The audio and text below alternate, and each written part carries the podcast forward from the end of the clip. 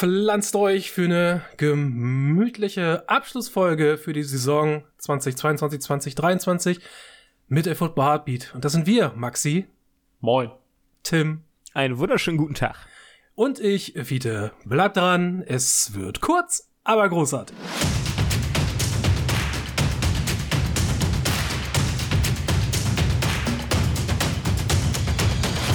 Okay, jetzt habe ich es offiziell im Cast mal angekündigt, dass wir auch wirklich eine kurze Folge machen. Also das ist ja ab und zu Thema in unseren äh, Vorbesprechungen. Stunde soll so eine Folge eigentlich in der Regel gehen. Das schaffen wir nicht immer. Mhm, das und, manchmal, wir nie.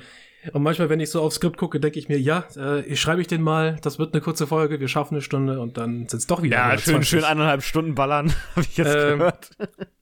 Plötzlich sind es doch wieder eine Stunde 20, aber naja, nun hier. Maxi, du hattest den Wunsch geäußert, nochmal eine kleine äh, Abschlussfolge zu machen. Das passt ja auch ganz gut, weil wir letzte Woche einfach nicht dazu gekommen sind, noch eine Super Bowl Review zu machen und jetzt acht Wochen nach dem großen Spiel, herzlichen Glückwunsch, geht doch mal raus an die Chiefs. Ist es auch ein bisschen spät? Also ihr habt ja wahrscheinlich da draußen bei den Podcast-Kollegen, egal wo ihr gelandet seid, äh, ob im deutschen oder im englischsprachigen Raum bestimmt viele gute Reviews äh, zum Spiel mitbekommen. Und wir haben, glaube ich, da nicht so viel hinzuzufügen, außer vielleicht, äh, Tim, das wird auch dir am Herzen liegen. Das ist etwas, das ich, glaube ich, nirgends so richtig rausgehört habe.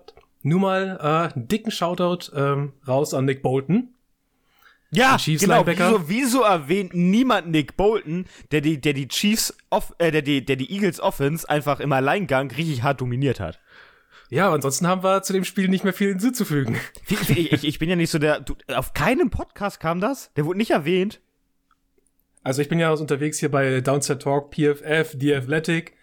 Ja, ja, das ist, also das ist so mein, ja die größeren Podcast, Podcast-Dinger, Alter. Das ist ja Frechheit. Ja, das ist da so mein Universum und da glaube ich, also entweder habe ich in dem Moment, als sein Name gefallen ist, nicht aktiv zugehört und er ist mir abhanden gekommen oder es ist halt nicht, äh, nicht rausgekommen. Aber für uns nochmal äh, Shoutout an Nick Bolton ist auch für dich wichtig, Maxi, weil Linebacker.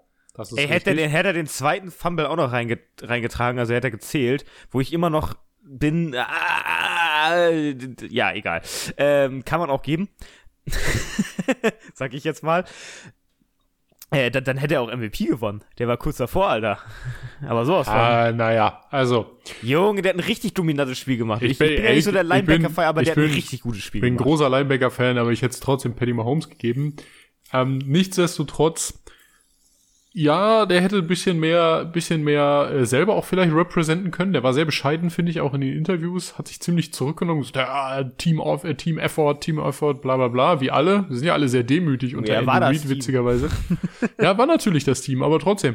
Äh, da kann man auch mal ein bisschen representen, ein bisschen mehr flexen und so. Ähm, ja, und man hätte ihn auch erwähnen können. Da, das, da hast du schon recht, Tim. Das ist, ähm, ja, der ist ein bisschen zu kurz gekommen. Äh, zumal man ja auch vor allem über die Rookies gesprochen hat, wo ich denke, ja, komm, dann wenigstens auch den Second-Year-Dude ansprechen. Hätte ihm auf jeden Fall äh, was die Credibility angeht, vielleicht nochmal ein bisschen Push gegeben, auch für die nächste Saison. Ähm, ist auf jeden Fall der junge Linebacker oder einer der jungen Linebacker, die man sich angucken sollte. Der hat halt das, das gemacht, was wir, also wir wollten jetzt nicht in so eine Super Bowl Review reingehen, aber das, ja. das können wir noch kurz ansprechen. Der hat nämlich genau das gemacht, was wir gesagt haben, was den Eagles schaden wird, und das war, wenn ihr Laufspiel nicht äh, an, äh, anläuft. Und das hat er verhindert das nicht komplett, aber zum Großteil ja. hat er das, dieses, dieses äh, große Potenzial von größeren Läufen hat er einfach verhindert. Ich finde, Nick Bolton repräsentiert eigentlich auch wieder so eine Linebacker, also eine Gruppe von Linebackern in der NFL, ähm, die zwar einen modernen Spielstil hat, aber eigentlich ja wieder der alte Typus Linebacker ist. Also der alte, ich sag jetzt bewusst nicht Mittel, Mittel-Linebacker, aber der, der alte Linebacker-Typus, der früher in der NFL deutlich häufiger gespielt wurde. Also man muss nicht Fred Warner sein, sondern du kannst halt eben auch äh, Matt Milano sein, du kannst ein Nick Bolton sein, du kannst ein Blake Martinez zu seiner guten Zeit sein. Ähm, das ist durchaus wieder gefragt und ich glaube auch, dass Nick Bolton sich eben, ähm, man muss auch mal sagen, ganz ehrlich, Willie Gay, also sein, sein Kompagnon bei den Chiefs, ist auch einfach ein guter Typ das ist, erinnerte mich ziemlich stark jetzt im Saisonfinale so an die Saison insgesamt von Fred Warner und Dree Greenlaw, die sich ja auch da zusammengetan haben in San Francisco und, und ein kongeniales Duo eigentlich bilden auf der Positionsgruppe. Ähm, aber ey, Linebacker sind ja nicht die einzige Positionsgruppe, die überhaupt in der NFL spielt. Insofern, äh, eigentlich müssen wir Props geben an, an alle NFL-Spieler. Komm, komm, wir klatschen jetzt mal auf drei, alle so ein bisschen halbherzig ins Mikrofon. Nein, das verwirrt viele, dann weiß er nicht mehr, wo die Folge anfängt. Ja, ich, glaube, ich glaube, das muss er jetzt hinkriegen, das ist jetzt seine Königsdisziplin, dafür wird die Folge ja kurz, wie angekündigt. Also auf drei. Eins, zwei, drei und wir klatschen ein bisschen. Eins, zwei, drei. Wow. Ja, okay, noch lustloser ging es nicht in dieser Situation. Ähm, Applaus, Applaus an alle Spielerinnen und Spieler sind ja in dem Fall nur Spieler, aber äh, an die Jungs, die sich da für uns in den letzten Monaten die Köpfe irgendwie auch eingeschlagen haben, damit wir belustigt werden. Oh ja, Concussions, also, eigentlich ein Thema, über das man ja. was reden kann diese Saison. Ist sehr dominant gewesen, finde ich. Also klar haben wir jedes Jahr den Fall, aber dieses, dieses Jahr war es ein richtiges Thema. Vor allen Dingen dank Tour. Ich wollte gerade äh, sagen, ich glaube, dieses Jahr wurde nur erstmalig dieses Thema aufgemacht. Man hätte ja nach dem Aaron Hernandez-Vorfall vor zehn Jahren, nachdem er übrigens äh, eine Person getötet hat, äh, auch einfach mal sagen können, hey, vielleicht sind bleibende Schäden durch Concussions doch ein Problem. Ähm, also ich finde, sie, also sie haben ja schon darauf reagiert und so etwas, da gibt's ja, ja schon aber Dinge, so aber ich glaube... So wie wir gerade geklatscht haben.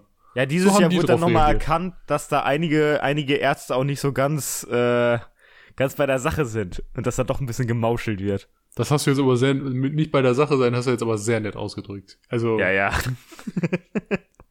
also diese, wahrscheinlich, wahrscheinlich muss äh, die Ort, also die On-Field-Spotter, die ja mögliche Concussion-Szenarien ähm, entdecken sollen und daraufhin die Spieler vom Spielfeld holen. Das ist ja da nicht passiert bei Tours erster Concussion. Äh, wahrscheinlich muss dann auch ein bisschen trainiert und geschult werden, aber man sagt auch, das ist jetzt nicht so super einfach. Äh, vor allem, ähm, du kannst ja dich auch, dir auch eine Gehirnerschütterung holen und die ersten äh, Symptome dessen kommen halt erst zeitverzögert. Beispielsweise nach dem Spiel auf dem Weg nach Hause oder sonstiges. Äh, manchmal raffst du es gar nicht selber auch, dass da was passiert ist. Äh, das nächste ist, Spieler müssen, glaube ich, selber mehr auf sich aufpassen. Das wollen wahrscheinlich viele nicht. Ich glaube, da kann man noch mal ar daran arbeiten, dass sie bei solchen Szenarien sich auch gezielt aus dem Spiel nehmen können und sie dazu auch, halt auch Geld werden. und so etwas hinter, ne? Also das ja. ist schon, schon krass. Äh, und ja. das Letzte ist, was wir, glaube ich, machen können, ist, äh, es lässt sich an vielen Stellen in diesem Spiel auch einfach nicht verhindern. Also man könnte schon mal darüber nachdenken, ob es nicht Möglichkeiten gibt, gerade beim Quarterback-Sack, ähm, dass der technisch so aussieht, dass, der, dass die Wahrscheinlichkeit, dass man den Quarterback mit dem, mit dem Kopf auf den Boden aufschlagen lässt, dass die geringer ist. Ich glaube, das ist ein Problem, die Aufschläge mit dem Kopf auf den Boden. Und ich glaube, so die alte äh, Leier in der Hinsicht, wo man einfach nur Concussion-Risiko für andere Spieler noch vermindern kann, ist halt einfach Kickoffs abschaffen. Also das, äh, da passiert jetzt, ist jetzt nicht so viel passiert, glaube ich, ähm, wenn ich mich richtig erinnere. Also ich erinnere mich jetzt zumindest an keinen Fall, der größer war, wo nun irgendwo im Kickoff-Team äh, was Schlimmes passiert ist, aber äh, so wie die Leute da halt immer aufeinander rasseln und wieder gespielt wird, und da wurde ja auch äh, dran gearbeitet in den letzten Jahren, dass Kickoffs sicherer werden. Und ich glaube, der sicherste Kickoff ist der, den man nicht ausspielen muss. Und den halt einfach, ja, ja, den halt einfach und den halt einfach zu lassen, das nimmt halt der, der Spielphase die gesamte Verletzung, äh, das gesamte Verletzungsrisiko für etwas, das, wenn man mal ehrlich ist, ja, wenn ich ein Spiel nachhole, dann kann ich bei einem Kickoff auch mal richtig gerne kurz auf den Vorspuler drücken. Ja, in der Regel passiert da nicht so viel. ja, ich meine, viele machen sowieso halt, äh, gehen für den Touchback. Ja. Aber selbst halt Returns sind halt Low Percentage, genau wie der Onside-Kick. Wäre das nächste. Ähm, er hat jetzt mit der Concussions-Geschichte nichts zu tun, aber halt auch etwas, wo ich dran schrauben würde. Äh, äh, XFL ja. ist gestartet. Die, die haben noch, die haben noch dieses schöne Ding, dass du, dass du anstatt einen Onside-Kick den vierten Versuch und 15 ausspielen kannst. An der eigenen 25, genau. Ja, genau. Hat jetzt, ich glaube, dieses Wochenende war das erste XFL-Game wieder und da hat das sehr gut funktioniert. Ja. Nein, aber äh, die, die ganze äh, Geschichte mit, mit Tour und ich meine, ihm geht's ja mittlerweile auch wieder gut und er möchte auch wieder spielen. Hm. Ich hoffe, dass sich das bewahrheitet bis zum Beginn der nächsten Saison für ihn. Äh, man kann wahrscheinlich noch ein bisschen sensiblere Arbeit leisten. Was man jetzt genau noch tun könnte, das liegt jetzt außerhalb meines Fortes. Da müsste man vielleicht ein bisschen, bisschen dran arbeiten. Aber ich glaube auch, dass die NFL selber äh, was erkannt hat. Die haben ja äh, schon reagiert mitten in der Saison, aber wahrscheinlich gucken sie auch noch mal äh, jetzt in der Offseason drüber und gucken, was sie machen können.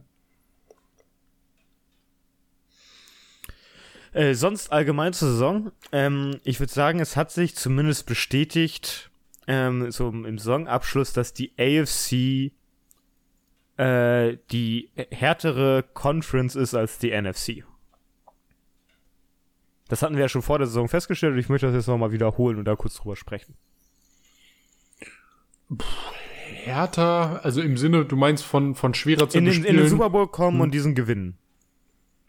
Also ja, in den Super Bowl kommen. Diesen Gewinn find, ist ja jetzt erstmal erstmal also, außen vor. Ich sag mal, in den letzten fünf Jahren ähm, immer schwierig, weil du immer an den Chiefs irgendwie vorbei musst. Also vorausgesetzt, du bist halt. Ja, aber, aber ja, es, es ist allgemein dieses Jahr, fand ich schon, dass die Konkurrenzlage in der AFC deutlich deutlicher war als in der NFC. Ähm, ich finde, ja. ich würde das, würde das von den, von den ähm, unterschiedlichen Divisions tatsächlich abhängig machen. Nein. Nein, warum nicht? Nee, wir sehen mal, wir sehen mal nur also, die Conference. Wir also, sehen mal nur die Conference. Ähm, ich würde es mal darauf runterbrechen. Das ist ein bisschen, das ist ein bisschen zu versimpelt, aber ähm, ich hatte ja in einer Folge zu Beginn der Playoffs, wahrscheinlich zu Beginn der Wildcard-Spiele, mal aufgezählt, welche Quarterbacks in der AFC und welche Quarterbacks in der NFC Playoffs spielen. Und ich finde, das hat das ähm, Bild schon relativ gut gezeigt. Also während wir halt Patrick Mahomes, Josh Allen, Joe Burrow, äh, Herbert, Lawrence, eigentlich ein Lama Jackson für die Baltimore Ravens, ging leider nicht. Äh, und Tour, okay, den könnte man vielleicht ein bisschen in Klammer nehmen, aber alles andere ist halt wirklich Top 10 Quarterback-Riege äh, diese Saison gewesen. Und das sind halt schon sechs Teams. Und für die NFC, wir hatten Brock Purdy. Der Alter oder, Tom Brady. Oder Tour, Tang, Tour Tango Veloa. Äh, Tour. Äh, nee. Ähm, Jimmy Garoppolo.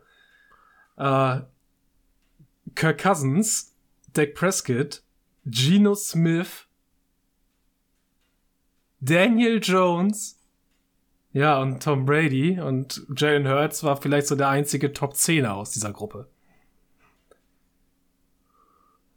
Ja, ist ein Argument, äh, sind jetzt aber im Endeffekt ja auch nur Quarterbacks gewesen. Ja, aber Quarterbacks bestimmen einen Großteil dieses Spiels. Ja, aber wir haben ja auch andere Faktoren dazu. Also wenn man das so sieht, denke ich, dass wir, dass die Eagles schon einen einfacheren Weg in den Super Bowl hatten als jetzt die Chiefs. Also, ja, der Super Bowl Weg für die Eagles war läppisch. War richtig läppisch. Sorry. Also das, das war, das war äh, der, der sogenannte Cakewalk. Ja. Ja. Also da musst du ja, die Eagles sind halt, die haben halt gar nichts gemacht. Die hatten quasi Freilos rein in den Super Bowl. Ich will ihre Super Bowl-Performance nicht schmälern, weil die war gut. Aber der ja, Weg das war eines der besten, also eines der besten Spiele, die ich mitgesehen habe in der Saison. Ja, aber halt gegen die Giants mit Daniel Jones und gegen die 49ers mit der verletzten Brock Purdy zu spielen, ist halt geschenkt.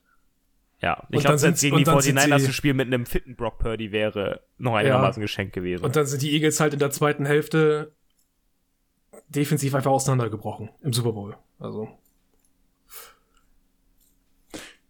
Ja. Okay. Also, also der, der ganze, AFC der ganze, NFC, ja, das ja, ist der, der, der ganze, der ganze äh, Surplus an Quarterbacks, gerade aus von jungen Quarterbacks aus dem Draft, der hat halt jetzt die NFC halt gehittet, äh, die AFC, und das macht sich jetzt auch bezahlt. Also wir brauchen jetzt erstmal wieder schlechte, die Bears können ja damit anfangen, vielleicht. Äh, viele schlechte NFCs, äh, NFC-Teams, die Quarterback picken wollen, müssen und die darum äh, innerhalb des Rookie-Vertragsfensters halt ein Super Bowl-Team aufbauen. Ja, das ist das große äh, Problem oder ist, halt, dass oder halt Quarterbacks haben, die so gut sind, äh, dass es halt sowas wie bei äh, Allen oder bei Mahomes laufen kann, dass du halt wirklich den Top 5 Quarterback hast, den du auch bezahlen musst, willst, kannst und dann darum herauf ein Team äh, aufrechterhältst.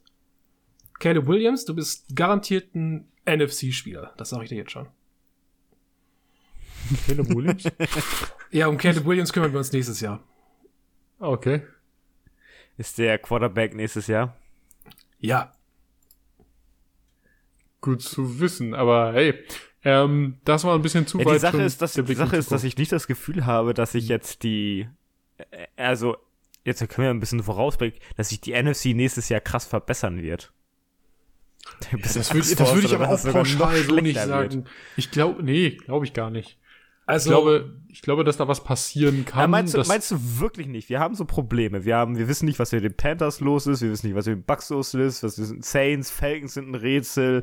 Packers sind ein Rätsel. Lions haben immer noch das Quarterback-Problem. Vikings, mal gucken, die dümpeln da auch rum äh, Cardinals, hm, Rams, hm, Seahawks, hm, 49ers tümpeln auch mit, ihrem Quad äh, mit dem Quarterback rum, da kann es auch kritisch werden. Commanders haben dieses Problem, Giants haben immer noch Daniel Jones, Cowboys haben Dak Prescott und äh, Eagles, ja, die könnten vielleicht noch weiter so machen. Je nachdem, wie gut das Team zusammenhält. Also ich sehe da schon große Probleme.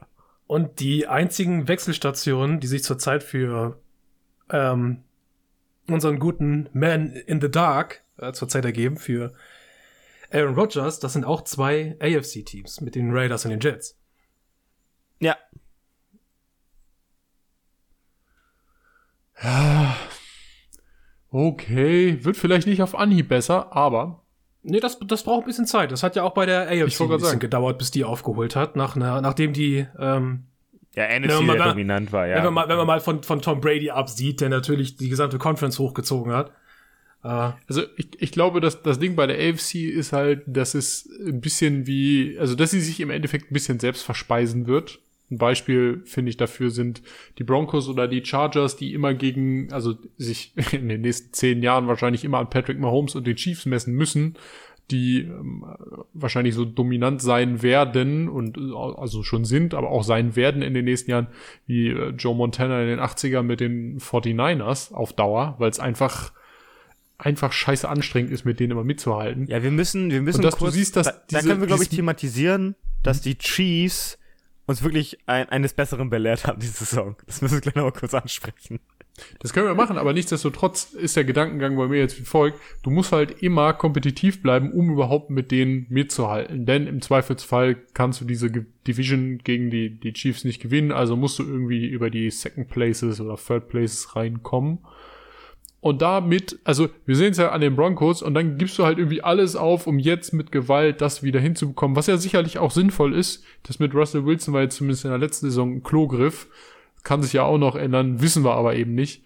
Ähm, die Chargers, die es versuchen in den letzten zwei Jahren irgendwie mit Gewalt die Playoffs zu entern und alles reinstecken und auch Draftkapital reinschmeißen, was ja auch per se nicht verschwendet ist, weil sie auch teilweise sehr gut draften, aber ähm, sie, sie schaffen es einfach nicht.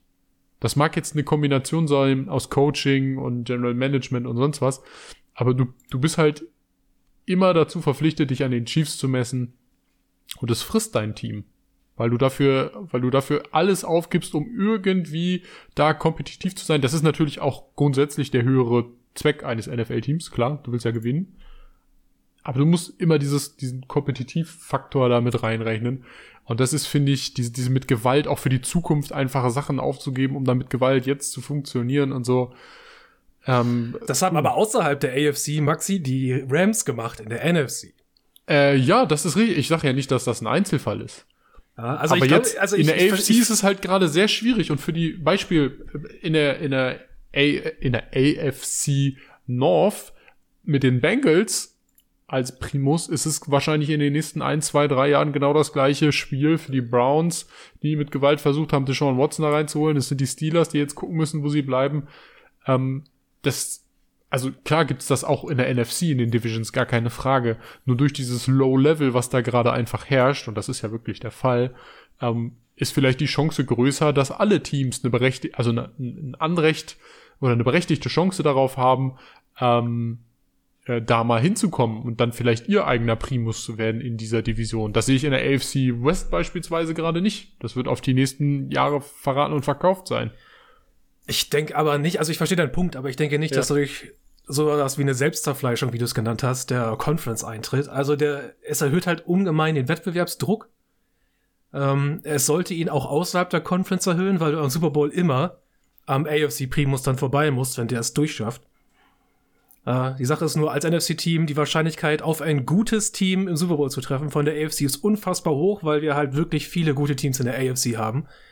Äh, wenn man sich vorstellt, also, man nehmen wir mal an, die Eagles schaffen es nächstes Jahr einfach nochmal unter selben Umständen, was nicht so nicht passieren wird, weil sich vieles ändern wird in der nächsten Saison, aber nehmen wir es einfach hypothetisch an. Äh, und du könntest halt statt auf die Chiefs immer noch auf äh, die Bengals oder die Bills treffen. Stell dir mal vor, wir nehmen einfach mal den, die Chiefs als Gesetz und die Eagles haben es nicht geschafft. Auf wen triffst du dann? Ja. Auf die San Francisco 49ers? Ja, auf die, Dallas, die, auf die Dallas Cowboys? Die Giants könnten sogar dahinter noch kommen, dann schon an Platz 4 oder so. Das ist dann immer schon ein bisschen, schon ein bisschen schwierig. Aber ich denke, es ist gut, dass so ein Wettbewerbsdruck existiert und dass die Teams damit arbeiten.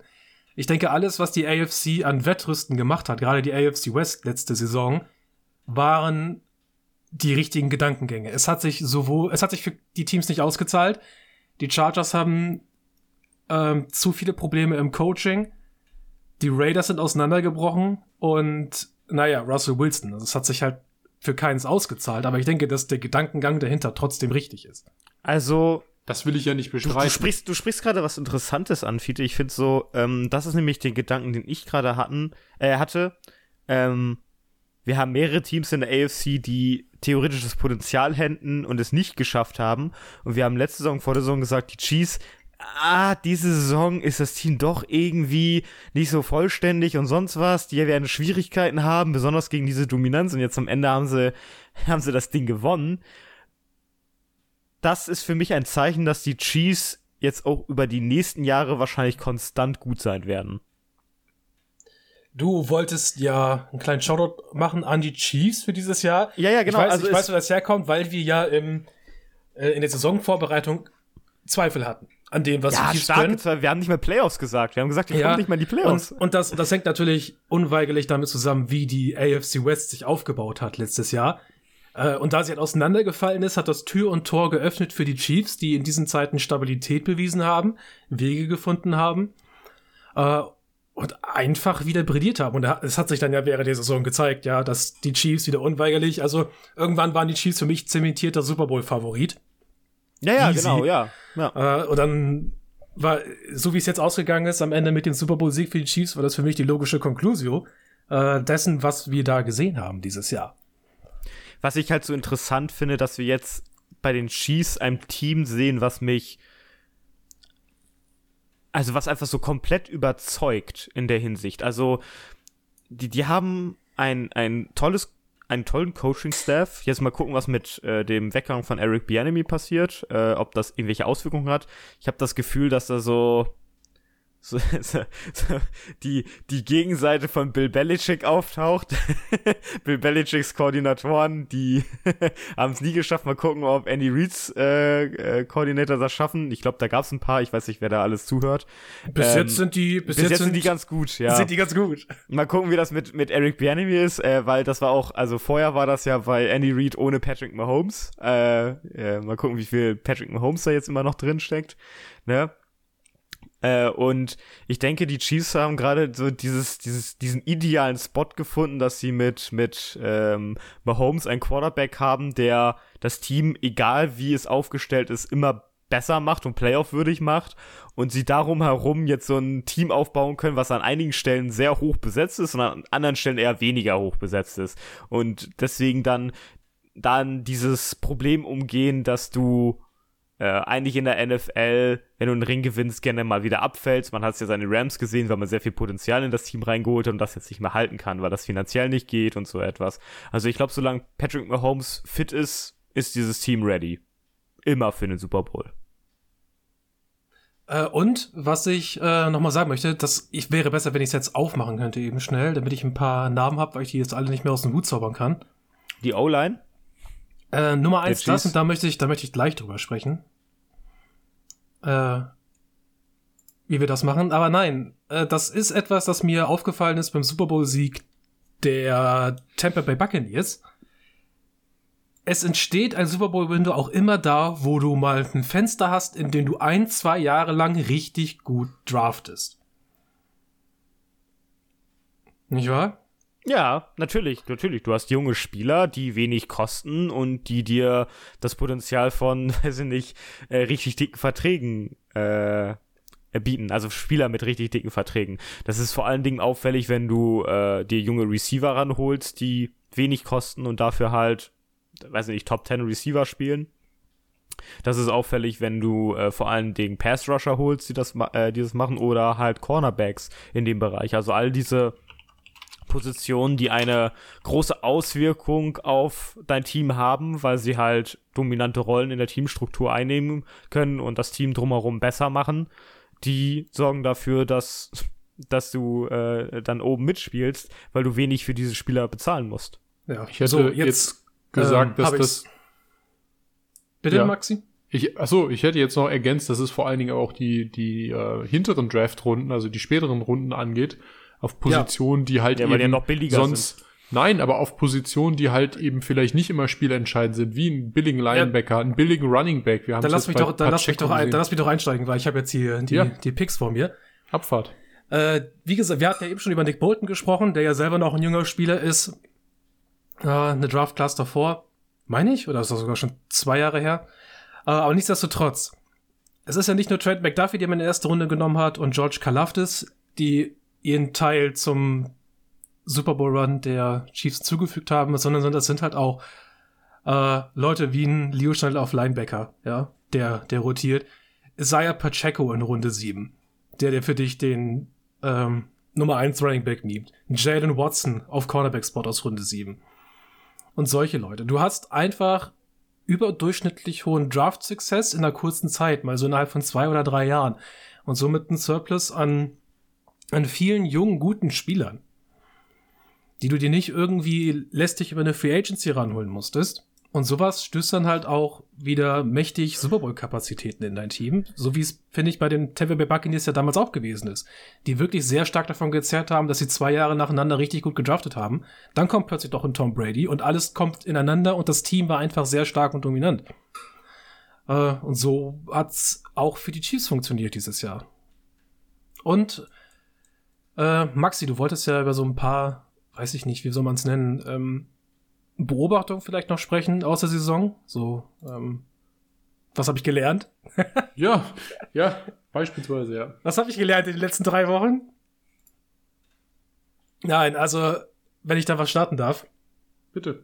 Mir ist wieder aufgefallen, gerade in den Playoffs und dann auch im Super Bowl, du bist ohne eine Offensive Line, die besser ist als Durchschnitt, kaum lebensfähig in den Playoffs.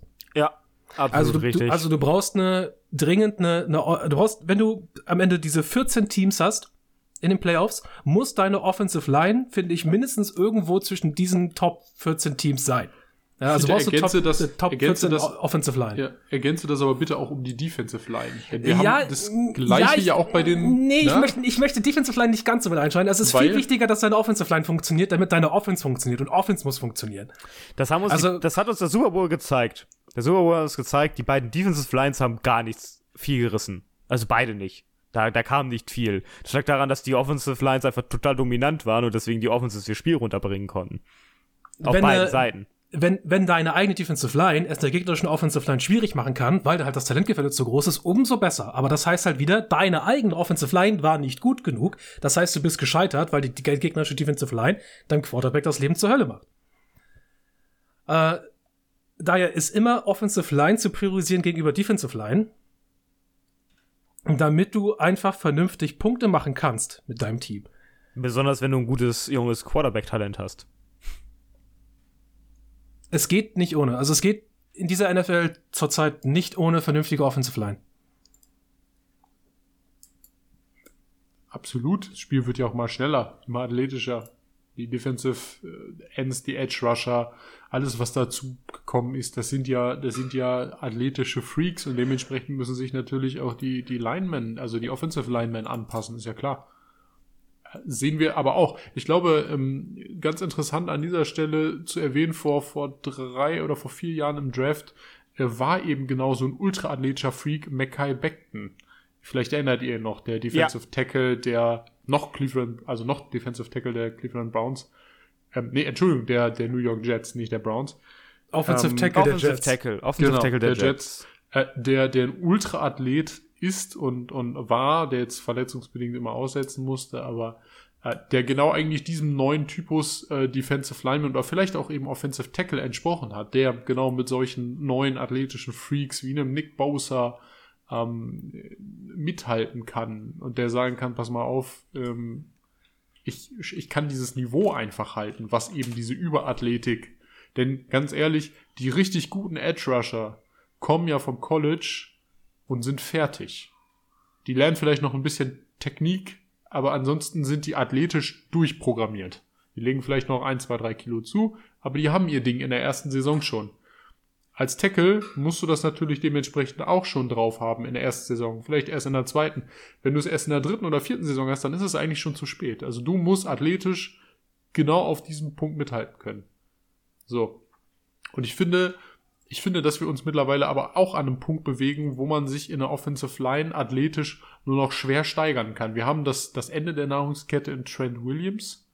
Aber was soll, was soll denn noch danach kommen? Ich meine, der, der ist schon unglaublich gut, da brauchen wir nicht drüber reden. Also das wäre schon gut, wenn alle Left Tackle so wären, dann hätten die O-Lines kein Problem mehr. Aber ähm, du, du musst ja erstmal an dieses Niveau rankommen. Und ich glaube, es gibt mehr gute Edge Rusher oder mehr ultraathletische Edge Rusher, als dass es eben genau im, im gleichen Maße auch athletische Offensive Linemen gibt, die eben sowas kompensieren können. Also musst du ja summa summarum zwangsläufig immer deine, deine O-Line primär adressieren, um, um dem, dem Niveau gewachsen zu sein, was da einfach draußen herrscht. Ne?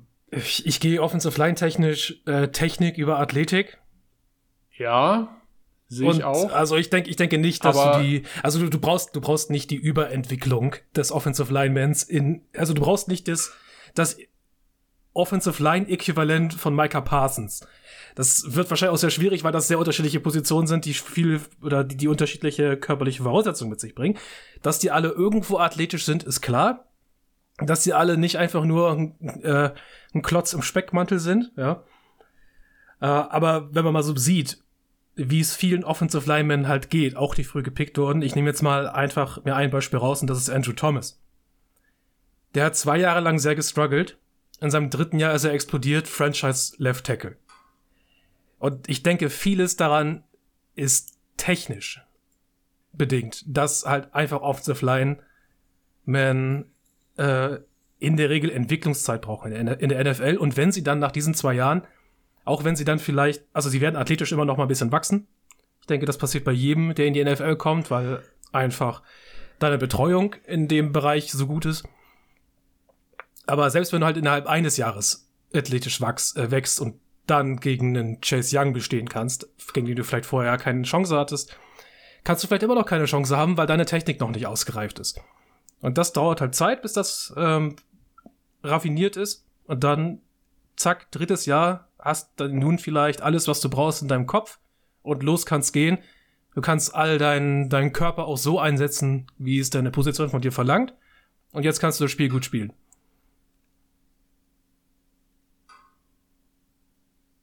Ich weiß nicht, ob das noch reicht.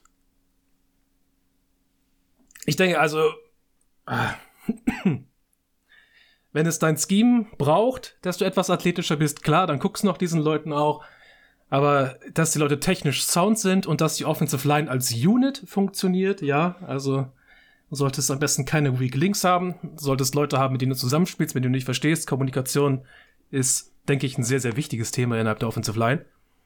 Äh, also Technik, die ganze Unit als an sich für Kommunikation und Eingespieltheit würde ich halt erstmal nehmen, bevor ich dann sage, jeder von denen muss ein absoluter athletischer Freak sein.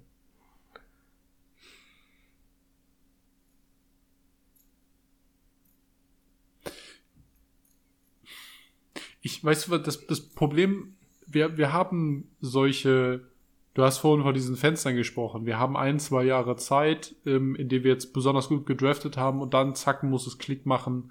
Ähm, und wir, wir schaffen es auf einmal zum Super Bowl, weil wir vielleicht das letzte Keypiece haben und so und wir haben vielleicht den Offensive Lineman noch dazu gedraftet, Beispiel Tampa Bay Buccaneers mit äh, Tristan Wirfs als Right Tackle, äh, der uns immer gefehlt hat. Ähm, aber der hat keine Zeit, also keine zwei Jahre Zeit gehabt haben, äh, der hat keine zwei Jahre Zeit gehabt, um sich eben noch weiterzuentwickeln oder so.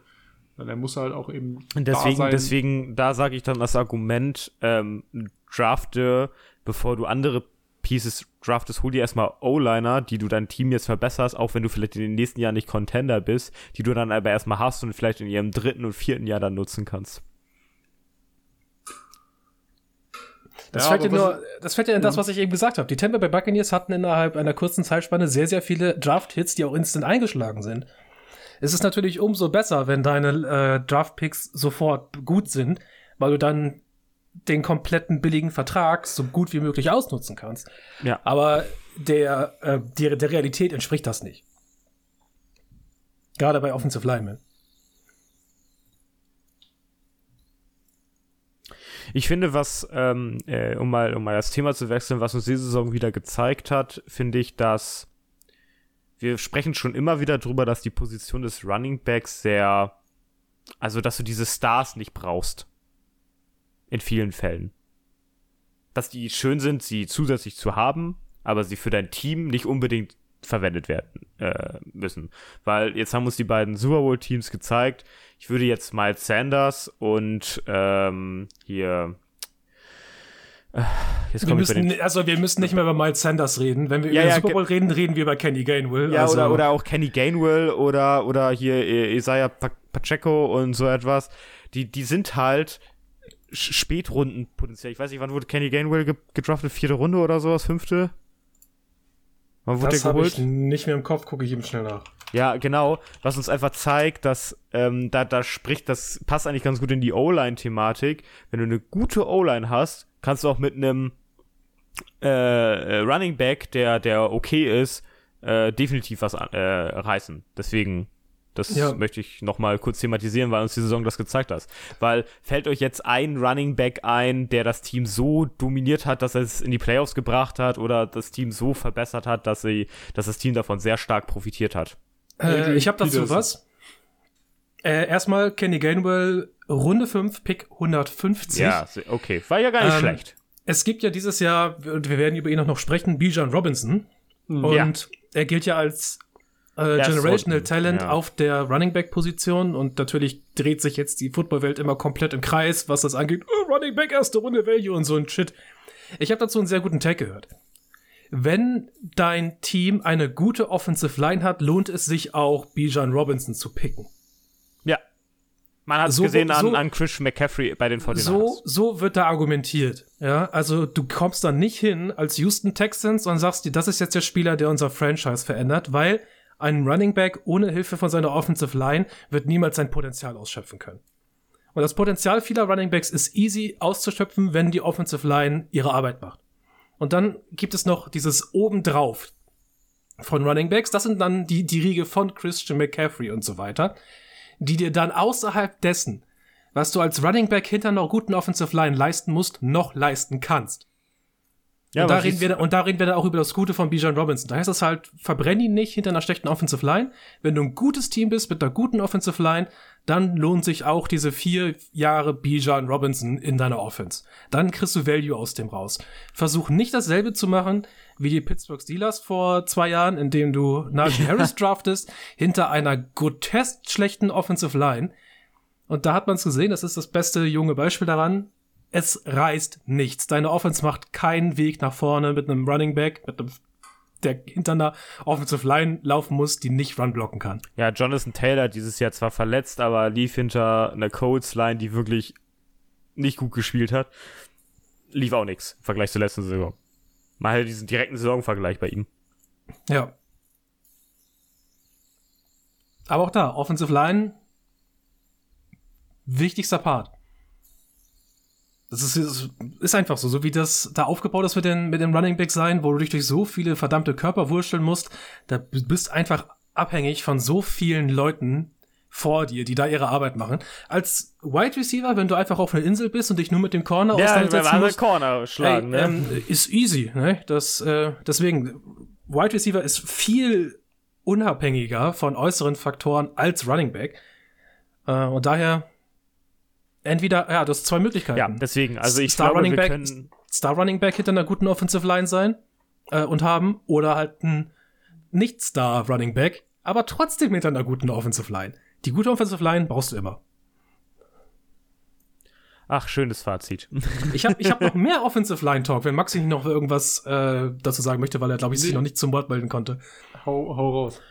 Äh, das können wir jetzt ja gleich mal mitmachen. Der äh, Double Cheek Push, also der, die, die, die Neuinterpretation des Quarterback Sneaks, eingeführt durch die Eagles dieses Jahr. Ja, das, Äh, das ja hat ja- verboten werden. Das ne? hat ja schon die Runde gemacht, ob man das nicht eventuell verbietet, so wie die das machen. Was ist denn euer Take dazu? Also mein Take dazu verbieten? ist, dass das große Problem, das sichtbar wurde, dass halt ein Yard für die Eagles gar kein Problem ist. Wo, warum ist das denn ein Problem? Es hätten ja auch andere Leute bei den letzten 100 Jahren entwickeln können. K äh, kann ich mal, ich bringe auch mal eben schnell meine Stellung dazu.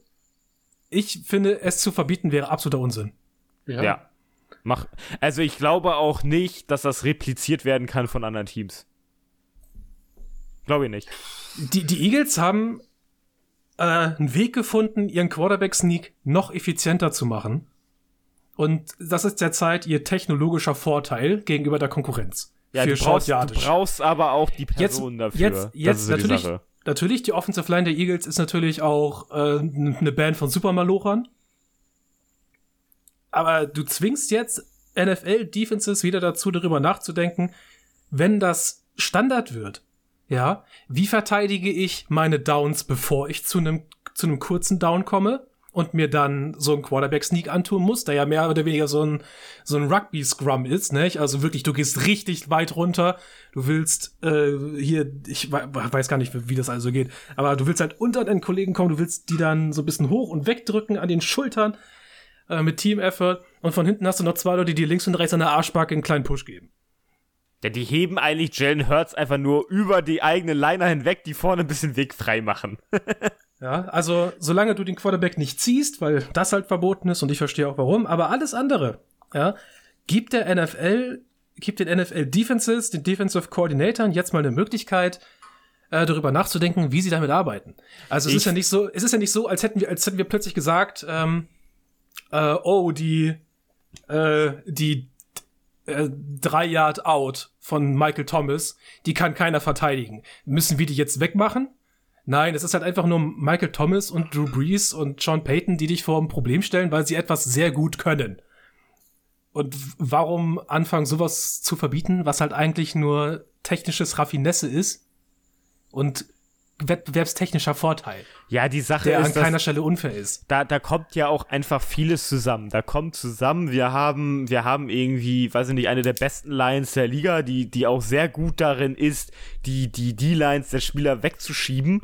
Und wir haben Jalen Hurts, der ja kein kleiner Mann ist und auch ziemlich kräftig ist und der von hinten da auch mit, mit, mit rein pusht und dann packen wir noch irgendwie Fullback und Tight End hin oder so etwas und die schieben auch mit. Ja, dann ist doch klar, dass das funktioniert. Aber wenn du diese Gegebenheiten nicht hast, deine O-Line schlechter ist, ein Weak Link hat oder so etwas, dann kann das Ganze auch schief gehen, ne? Also das ist, das ist ja jetzt nichts äh, Gottgegebenes, was da passiert. Also klar, wir müssen, man muss aufpassen, dass dann jetzt nicht irgendwie verletzungsmäßig was passiert mit diesem von hinten drücken und sonst irgendetwas. Das müsste vielleicht mal im Auge behalten werden. Ich würde das Ganze jetzt nicht verbieten. Das ist ja Ich glaube, es dürfte nur dann verboten werden, wenn es beliebig reproduzierbar wäre. Also wenn du sagen würdest, ich könnte mit jeder O-Line und mit jedem Quarterback und jedem Fullback, der noch von hinten anschiebt, äh, das Ganze einfach reproduzieren. Aber du würdest ja nie einen Tom Brady auf die gleiche Art und Weise rüberschieben können wie einen Nee, Jalen nee, der Hurts. wird das ja gar nicht schaffen. Der So. wird ja gar nicht, der, der wird ja Mir gar nicht jetzt, rüberkommen. Mir, mir fallen jetzt spontan zwei Quarterbacks ein, die auch, die auch, wenn überhaupt Jackson. ähnlich, äh, genau, und äh, Josh Allen, die ähnlich viel Bock hätten, sich da in die Scheiße zu schmeißen und äh, sich davor den Kopf platt machen zu lassen vom D-Liner.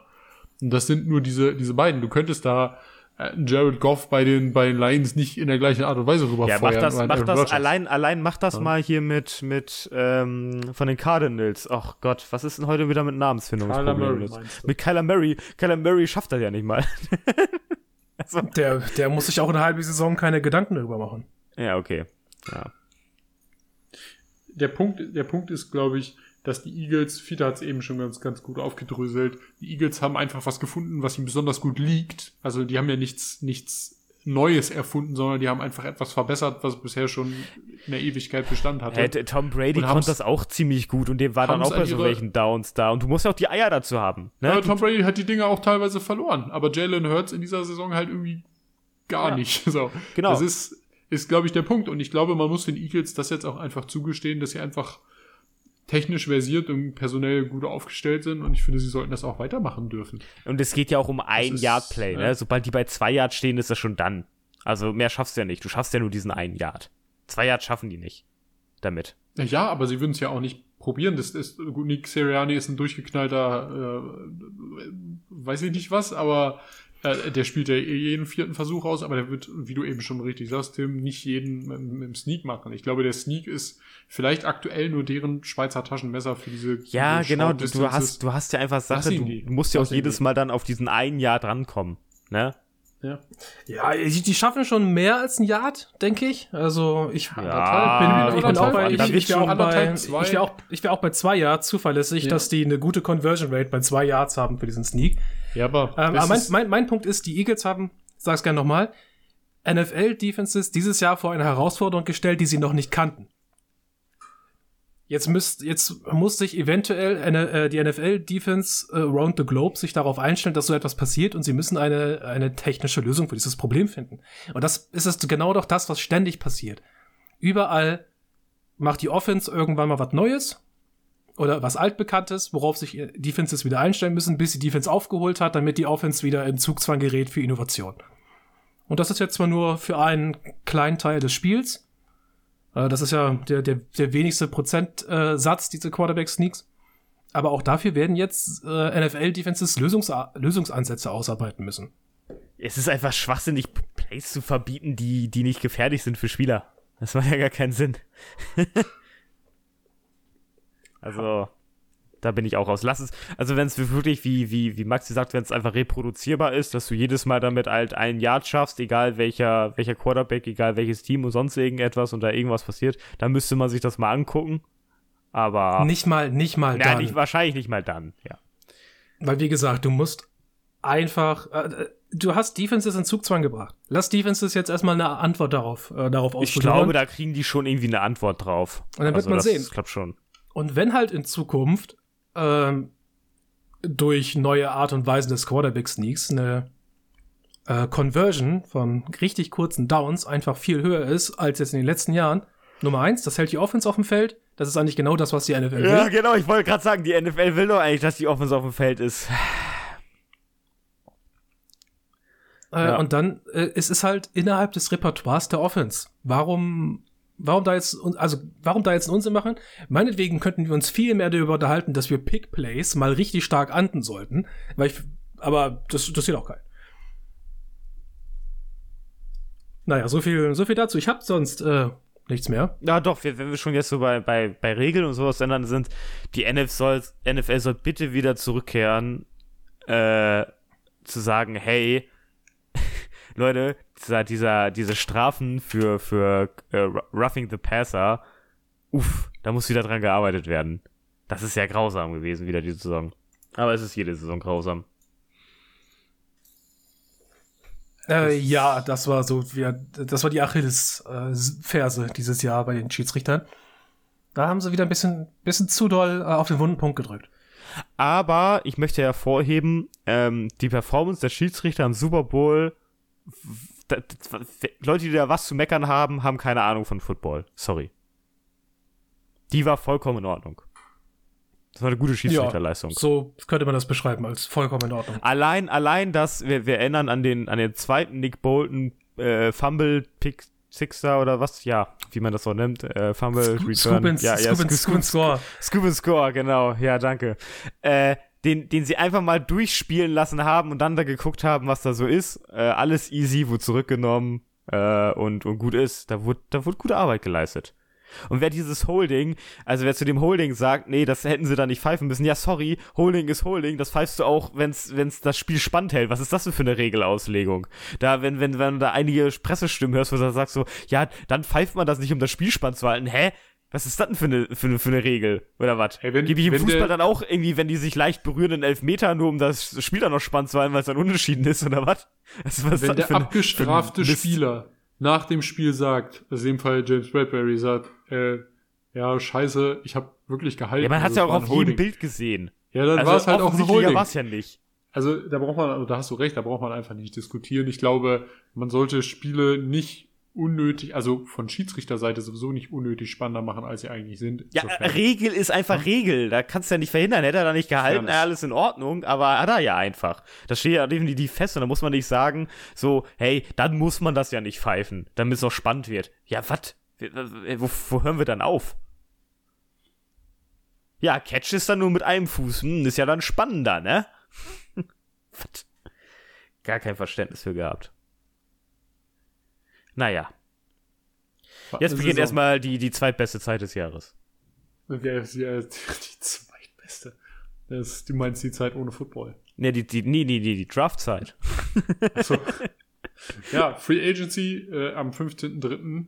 und äh, der Draft äh, Mitte April. Anfang Mitte April. Ähm, ich glaube. Ende, Ende Mitte April. Ach Gott, wann fängt der denn an? Hast du das Datum im Kopf? Äh, 25. bis 27. Ah, wow. Okay, äh, 27. Ja, bis 29. Das hat, das hat oh, viele schon rote Mark Kalender markiert. Ich wollte sagen, viele, viele hat sich schon Urlaub eingetragen. Bis, ähm, da, bis dahin erstmal, nee, und die zwei Wochen vorher, weil man muss ja Mockdrafts machen, ne? Äh, Tatsache. Ach ja, treffen wir uns, treffen wir uns wieder in, in Präsenz zum, zum Mockdraften. Also Anfang April habe ich Zeit. ja gut, äh, können wir auch eine Woche vorher machen, ist ja banal. Ähm, ja, ich glaube, summa summarum, war eine gute Saison. Also ich bin zufrieden. Ich weiß nicht, ich fand die Saison nicht unspannend. Ähm, am Ende haben die beiden besten Teams tatsächlich der Saison im Super Bowl gespielt. Das beste Team hat gewonnen. Aber was will man mehr? Lief doch gut. Ja, eine schöne NFL-Saison. Ja. Ja, ein bisschen äh, geschenkt für uns alle so ein bisschen, ne, so teamtechnisch. Äh, wenigstens haben es die Bengals weit geschafft, bis genau dasselbe sie wieder eingeholt hat wie letztes Jahr. Äh, eine kaputte Offensive Line. Als Panthers-Fan kann man nach vorne gucken. Als Patriots-Fan hoffe ich darauf, dass äh, Bill O'Brien einen guten Job macht. Ja. Grüße gehen Als raus. Bears-Fan hoffe ich, dass wir ganz viel Kapital aus unseren Picks schlagen. Da Ey, die das. draften Quarterback. Ach, scheiß drauf. Ja, was das angeht, ähm, ich denke mal, so zweite Märzhälfte, ihr da draußen hört ihr uns wieder. Wir gucken dann, was in der Free Agency passiert. Wenn da was Spannendes gibt, werden wir da einsteigen äh, und ein bisschen drüber quatschen. Und dann vier Wochen vorm Draft sind wir auf jeden Fall wieder am Start, weil wir wollen noch eine, eine ganze Folge eigentlich mal nur noch damit verbringen, was die Bears eigentlich so an Möglichkeiten haben. Richtig schön One wollen wir. Dann wird wieder drei Wochen vorm Draft weggemockt bis zum geht nicht mehr. Das kennt ihr auch, wenn ihr schon länger dabei seid. Jeder von uns macht einen Mockdraft fertig und dann gehen wir den äh, jeden einzelnen Mockdraft von uns durch in drei aufeinanderfolgenden Wochen. Das wird fantastisch. Und dann ist Draft. Da gehen wir dann nochmal drüber und dann ist wieder ein bisschen Päuschen. Dann ist langes Päuschen. Jetzt machen wir erstmal ein kurzes Päuschen. Wenn irgendetwas ganz krasses passiert plötzlich, dann setzen wir uns vielleicht auch nochmal zusammen und schmeißen eine kleine Folge raus. Aber ansonsten äh, rechnet mit uns in der zweiten Märzhälfte. Je nachdem, wann und wie so die äh, Free Agency Verträge reinrollen. Je nachdem, wie dringlich das dann wird. Alles klar, Jungs. Habt ihr äh, noch was? Nee. Wenn ihr euch jetzt hier äh, nee. ins, ins, kleine Päuschen nee. verabschieden wollt? Nope. Okay, dann wünschen wir euch da draußen an den Empfangsgeräten noch einen wunderschönen Tag oder eine schöne Nacht, je nachdem, was ihr gerade macht. Macht's gut und bye bye. Tschüss.